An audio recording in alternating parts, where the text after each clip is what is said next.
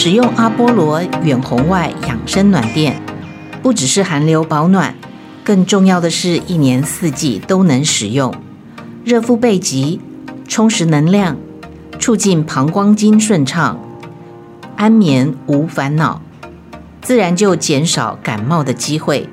值得投资的阿波罗远红外养生暖垫，回购率第一名，用过就离不开它。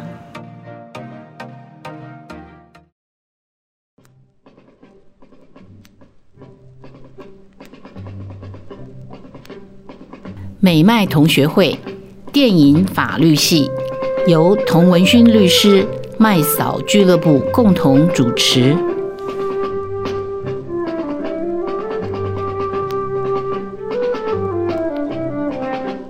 大家好，美麦同学会电影法律系，我是童文勋，我是麦嫂，我是卢卡。所以，我们今天继续来进行我们的法律探讨。其实。很多电影都在讲很复杂的法律问题，然后在呃，就是很悬疑的这种情节里面，到最后才真相大白哈。那我们今天介绍一个是电影，一个是影集，而且是非常热门的影集啊，造成一种呃号称是纸房子现象。所以我们今天讲的电影是布局，然后我们讲的影集是纸房子。那很巧，这个都是西班牙出品的作品哈。那我曾经去过西班牙，我对于西班牙跟葡萄牙就是一个感觉，就是嗯，因为从经济风暴、全球经济风暴之后，其实西班牙的经济一直没有起色，然后他甚至必须要接受欧盟的援助哦。然后巴塞隆纳这些地方就是一直想说要脱离西班牙，要独立，好，甚至还爆发过流血的冲突。可是你光是看这两个作品呢，你会觉得说，我自己的反省啊，我自己的反省是，这几年来我一直觉得，台湾人好像一直太陷入于政治之中哦。然后我们现在很很多人在封这个斯卡罗嘛，哈，回去看一百六一百六十年、一百五十年前的台湾的历史，台湾当时有多少人在这边生活着，然后他们的故事是什么哈？那所以。那当时的西班牙人又是在想什么？哈，我我自己的反省是什么？就是我觉得台湾人好像活得不够有趣，然后也没有勇气，然后呃，就是我们失去了一种简单的说吧，野性的力量。可是纸房子，你会看到几顶狼笑笑啊呢，空空，它有点黑，呃，黑色幽默在里面哈。我们不要剧透，可是。还是来先介绍一下这两个电影到底在在影一个影集一个电影到底在讲什么？是卢卡还是麦嫂帮我们介绍？好，我来介绍一下好了，因为麦嫂对这种烧脑剧呢有莫名的热爱，而且这个热爱程度，很多朋友都骂我，其实已经濒临心理变态了，就是我很上瘾哦。因为我从小就很喜欢看这种推理小说，然后几乎呢都是会重复再看。那很多人都说，你都知道结局，你还重复看，你是什么意思？我说。我要看我有哪一些环节没有注意到啊？因为其实会写这些小说的啊、小说家们都会埋梗在前面嘛。那刚好后来我从事的工作，我就是要负责把这些问题找出来，无论是透过修法，或是帮他们辩护，或是说帮他们事后做什么样的心理辅导，我就是很喜欢去做这样的事情的人。我想要去调整、修正，你知道吗？因为我们不能扭转时间嘛，但是我们总是可以找到问题的根源呐、所以我就是。很喜欢借由这样的题材来训练我的逻辑跟推理哦。当初会去看《布局》这部电影的时候，已经呃上映了大概快要两个多礼拜，然后好多朋友跟我说：“哎，你是这方面的粉丝哦，你一定要进戏院去看，而且你一定要自己一个人。”我说：“干嘛？”他说：“因为你看出来之后，你会超多想法的。然后如果你要是有人跟你一起去看，他如果想法跟你不一样，你们一定会吵架的。”因为你脾气这么坏，你一定会觉得你朋友是笨蛋这样。我说哦，好吧，我就真的一个人去看哦。哇，我真的看出来之后，我整个脑浆都快要煮沸了，你知道吗？那种震撼的程度。然后我就开始在想，如果今天那对情侣哈，因为我讲的都是预告片有的，我我们没有要爆梗哦哈。那对情侣如果当下不小心撞死了一个人，如果你选择报警，你该面临到的种种问题，其实都可以想象。因为其实自首，大家知道，举世各国其实都有相关的减刑的规范嘛。那台湾以前是必减，结果自首现在变成得减，为什么？因为大家知道那个自首一定有很多天人交战呐、啊，然后如果你有很多算计的话，哎，有可能法官他在量刑的时候他就不帮你减了哦。所以当年改成得减的时候，其实我我是觉得心有戚戚焉呐哈。结果呢，这部电影当下男主角就是觉得他不要自首，他就是要湮灭证据、毁尸灭迹呀。好，所以问题就是从这里开始了哈。有看过这部电影的朋友，应该会觉得，哎呀，真是白痴！你看他后面为了要掩饰他前面的过失致死，好，这个我一定要强调是过失致死，不是过失杀人哦。这个童律师一定很有感触，很多没有学法律人其实都用错哈。过失致死那就是过失，杀人基本上就是把它归类在故意犯那边嘛，对不对哈？啊，你要是过失，应该不会判多重啊。可是中间的环节就是后来他就整个变了。他避免被发现，做了太多掩饰他前面犯行的行为，后面就万劫不复，越犯越重。所以我当年哦看完这部电影之后，我会很感慨这种事情，真的是回头哦，回头是岸啊！如果你错过那个机会，就百年生了耶。就是一个成语嘛，覆水难收。对，没错。那一个关键就是他一错再错。那为什么后来变成是一个杀人事件？就是。他们要毁尸灭迹的时候，发现这个尸体其实还活着。对，就是经常会。所以到最后，其实如果全全就法律来看啊，他是杀人没有错，而且是两个人共谋杀人。然后这个已经不是遗弃罪了，因为他们把他推到湖里去嘛。嗯，那其实一开始他们应该是完全没有责任的，甚至那个年轻人要赔偿他，因为那年轻人一边开车一边看手机。然后再来，他们是为了要闪避一只鹿，所以才不小心撞上的。那其实第一个时间就是应该要报警。所以我也劝大家，就是说，不管怎么样哈，现在是大家每个人都有手机的年代。你如果真的不幸发生车祸的话，一个原则就是拿起手机报警。那你一旦是自己报警的话，你就是自首。自首是减轻或免除其刑。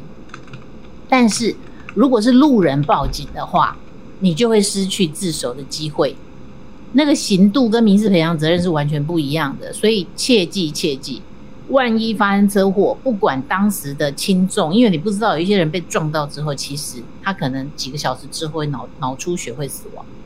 你现在看他好好的人站起来还会走路，还跟你讲话，可是之后可能会发生死亡的结果。好，那所以第一时间无论如何拿起手机就是要报警。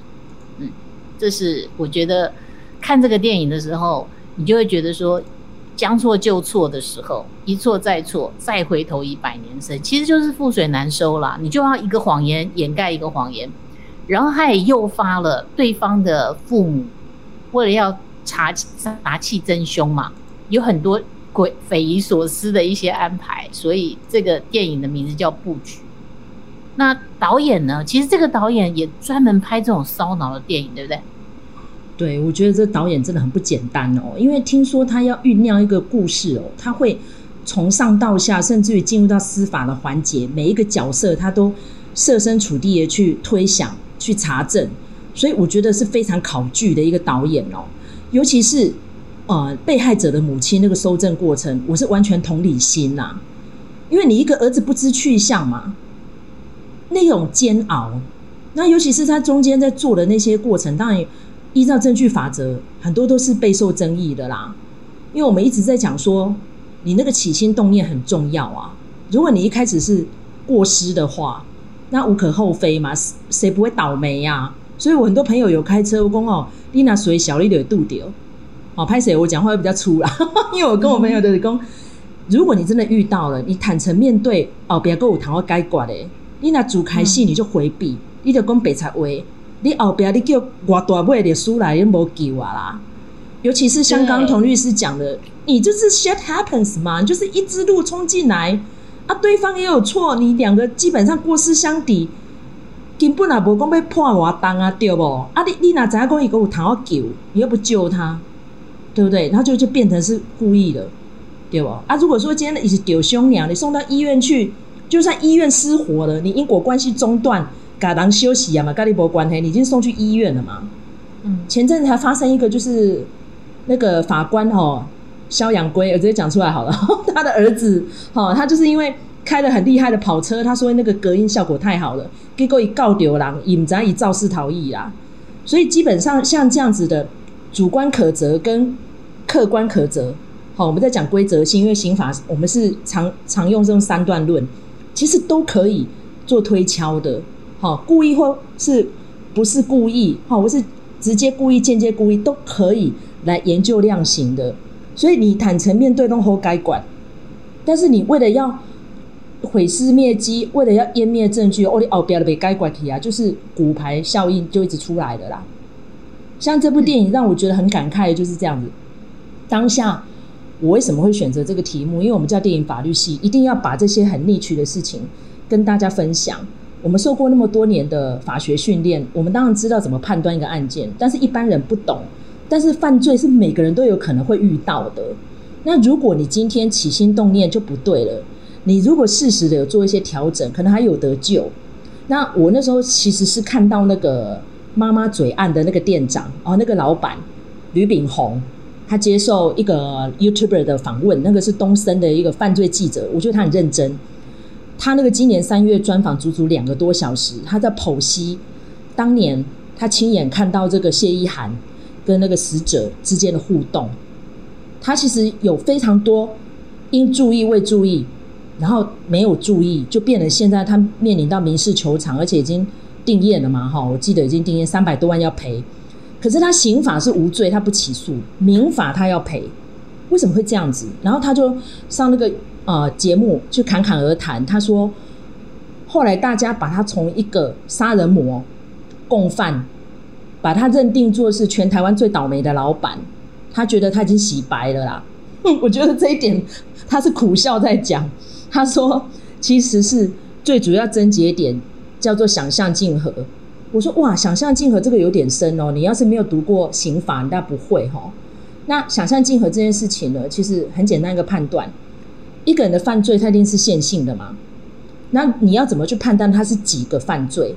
这就是我们今天要讨论的主题，叫罪数，就是你犯罪的数量。所以你要切很多的时间点的，从你的动机到你的行为到结果。好，刑法那么多个条文，就是在帮你判断这个案件到法官面前，甚至于他在论告的时候，在检察官那边，他要把他认定是几个罪数来起诉。法官最后认定他是用一罪来论，还是数个罪来论，那又有不一样的量刑的基准。所以我们在看一判断判断一件事情的时候，谨慎要注意，甚至于如果你是当事者的时候，你怎么样去平心静气的来判断刚刚发生了什么事，我该怎么做？然后呢，我们还是觉得坦诚为要啦。那其实就很简单了，就是从以。以这个电影为范例哦，就是布局它为范例，就是你一开始撞到人是一个行为，对不对？他可能是一个过失的伤害，然后当时人没有死嘛，他以为死了，所以他就觉得说他要把它毁尸灭迹。那毁尸灭迹其实是另外一个罪，好，毁损尸体罪。以台湾来说了哈，那这个跟当时第一个动作就是不小心的过失产生那个车祸。是完全不一样的行为，这这已经第二个罪了，对？那第三个就是他明明知道他人还活着，把他推到湖里去了，那就是杀人罪了。那以前台湾的刑法是说以其中最重的那一个为原则啦，数罪并罚。那到最后判起来的数字就很很少。后来后来修法了。那我们如果看欧美的那个罪的话，有时候一个人会。会已经七八十岁了，还被判了这个一两百年的刑罚，那就是关到死都不会出来嘛，哈。那台湾人就觉得很奇怪，为什么会判那么多年这样子？那现在其实台湾也可以，就是好几个罪，就是累积去算他的刑度哦。所以像上次馆长那个事件，虽然说判二十年，对不对？那个案件也是啊，他其实是有呃。组织犯罪的问题是还不只是这个，就是杀人未遂的这部分，杀人未遂并没有判到二十年那么重，哈。所以其实从电影里面，从开涵涉到现实的很多的事件，我们可以看到，法律其实它是很严谨的，它是还蛮复杂的，真的是需要专业哈才能够理解。但是我们有一般人不是学法律，就有一点概念就可以了。那可是纸房子就完全是不一样的情况了。这个是有人犯罪之后想要掩盖，所以怎么样被挖掘出来，到最后真相大白。可是纸房子我觉得很有趣，一样是西班牙人的这个创作，它就是后来变成是全世界的旋风，甚至 Netflix 还特别拍了一个纸房子现象一个专辑来讲这个事情啊。那所以没看的这个朋友，我觉得可以花点时间好好去看，为什么这个影集呃会引起全世界不同的语言的人会会产生共鸣？那么。可能有一些人会含涉到，就是说自己是那个教授，或者是自己是剧中的哪一个角色。那这个也是这个编剧跟导演厉害的地方，他把每一个人物都呃个性啊都做得非常的鲜明。好，他不是每一个人都是英雄，可是他们是积极的努力要去犯罪。这个剧情的编排也是很有意思哈。卢卡，你对于这个这个纸房子这个。这个专辑，你你有什么想法？嗯，我觉得它就是的确就是一个现象级的，然后诶，我还在等它的那个韩剧版哈，因为韩剧版要开拍了，哦、那那个它的选角其实都是非常的一时之选哈。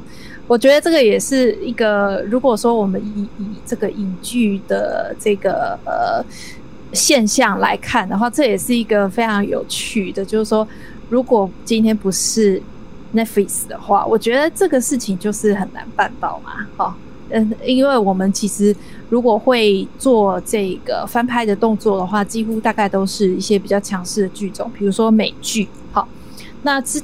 或者是英剧，那之前才刚有这个呃呃有一出韩剧，它翻拍成美剧，就只有这样子而已哈。然后这次呢，居然是西班牙的戏剧哈，它其实好像呃好像不止韩剧版的样子，但是总之就是说，它这个 IP 也是卖到很很多地方啦，所以这个我想这个应该是一个呃。就是是一个跨国的一个现象，对，我也还蛮期待的。嗯，OK，那麦嫂呢？你对纸房子有什么感觉？我觉得哈，西班牙烧脑剧现在会变成一个举世知名的 IP，我觉得很不简单。你可以看到 Netflix 上面世界各国的戏哦。你讲泰国就是会有很多轻松搞笑戏，然后鬼片很有名嘛，哈。那韩国现在已经变成一个大宗了，各种形态都有。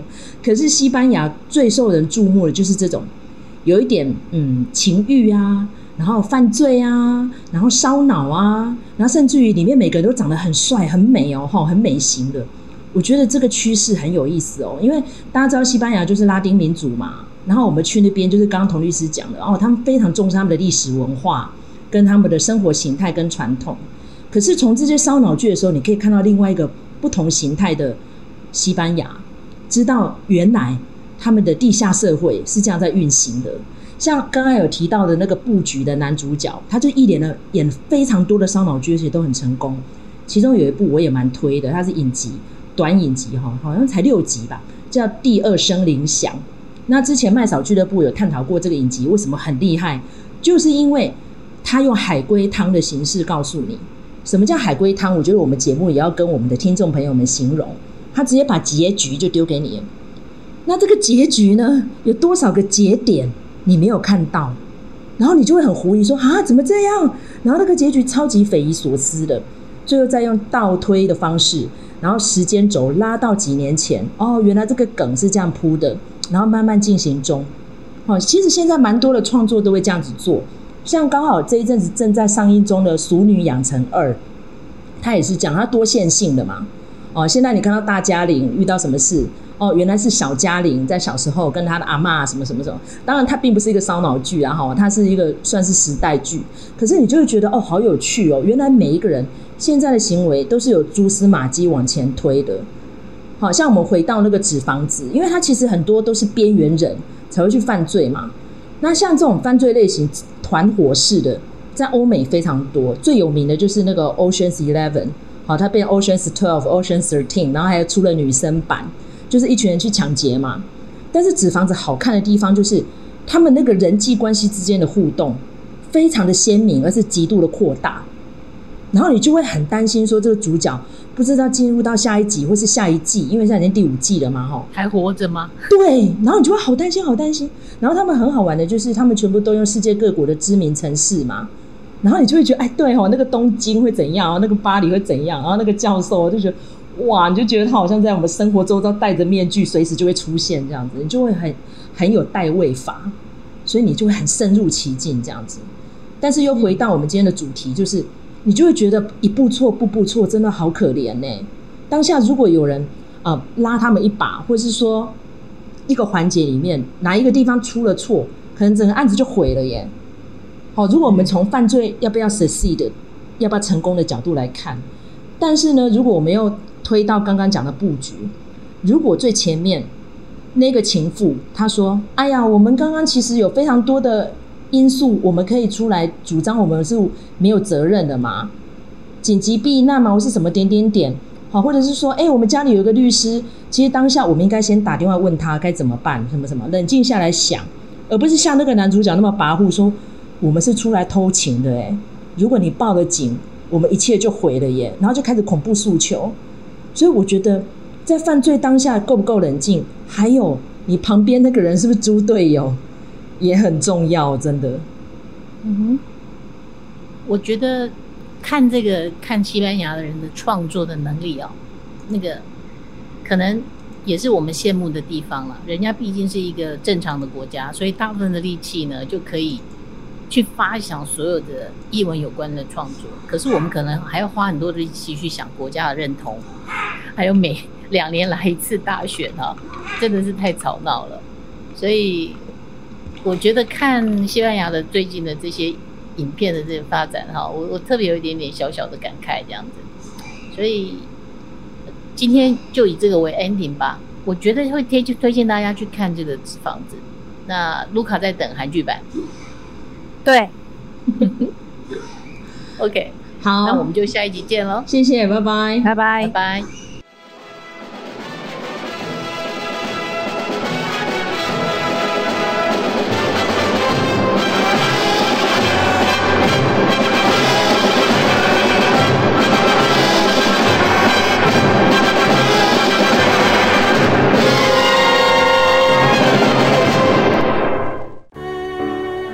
纯净咖啡，听最真诚的声音，口感香醇，把人生的甘甜、酸苦完美搭配，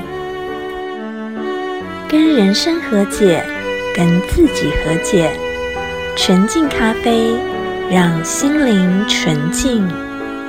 支持 We 点 TW，喝好咖啡。请至官网搜寻或来电零二八七九一九零一零，由专人为您服务。